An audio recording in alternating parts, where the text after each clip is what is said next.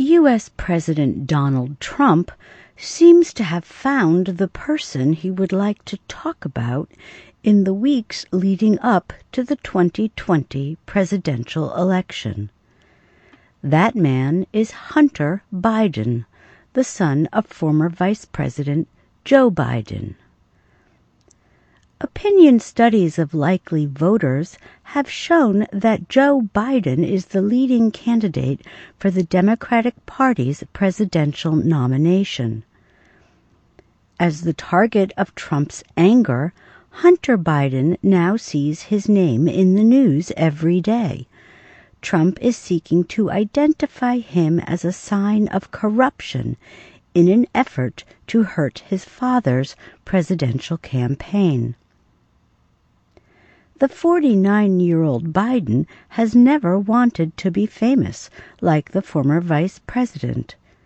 In private, he has struggled with alcohol and drug dependency.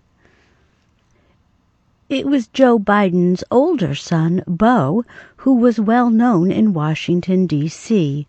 He once worked as a lawyer for the federal government. He later served as the Attorney General in his home state of Delaware. Beau Biden wanted a life in politics, perhaps one day to become a governor or senator, perhaps a president. But he died in 2015 after a fight with brain cancer. Hunter Biden had little interest in politics. After law school, he went to work for MBNA, a large credit card company, and made a lot of money. Biden would later work as a Washington lobbyist, trying to influence U.S. lawmakers. He represented universities and technology companies. But he stopped lobbying when his father became vice president in 2009. After Hunter Biden left lobbying, he set up a service to advise foreign countries interested in doing business in the United States. He did have contacts with China and Ukraine.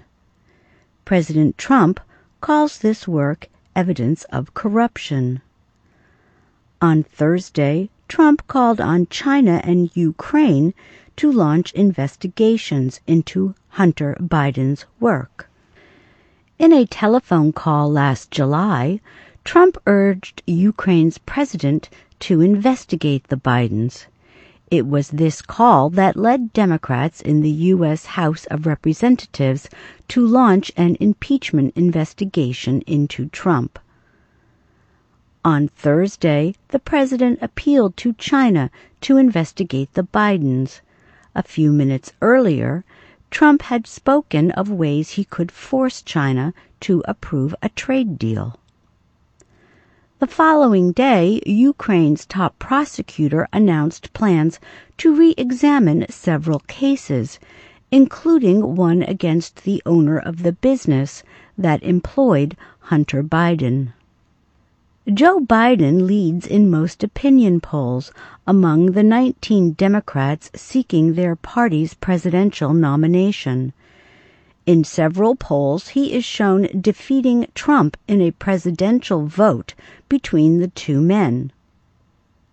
Biden believes his poll numbers are the reason Trump is making accusations against him and his son.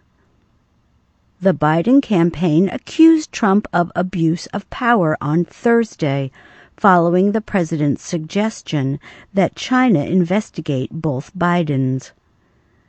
The Reuters news agency says the campaign refused its request for comment.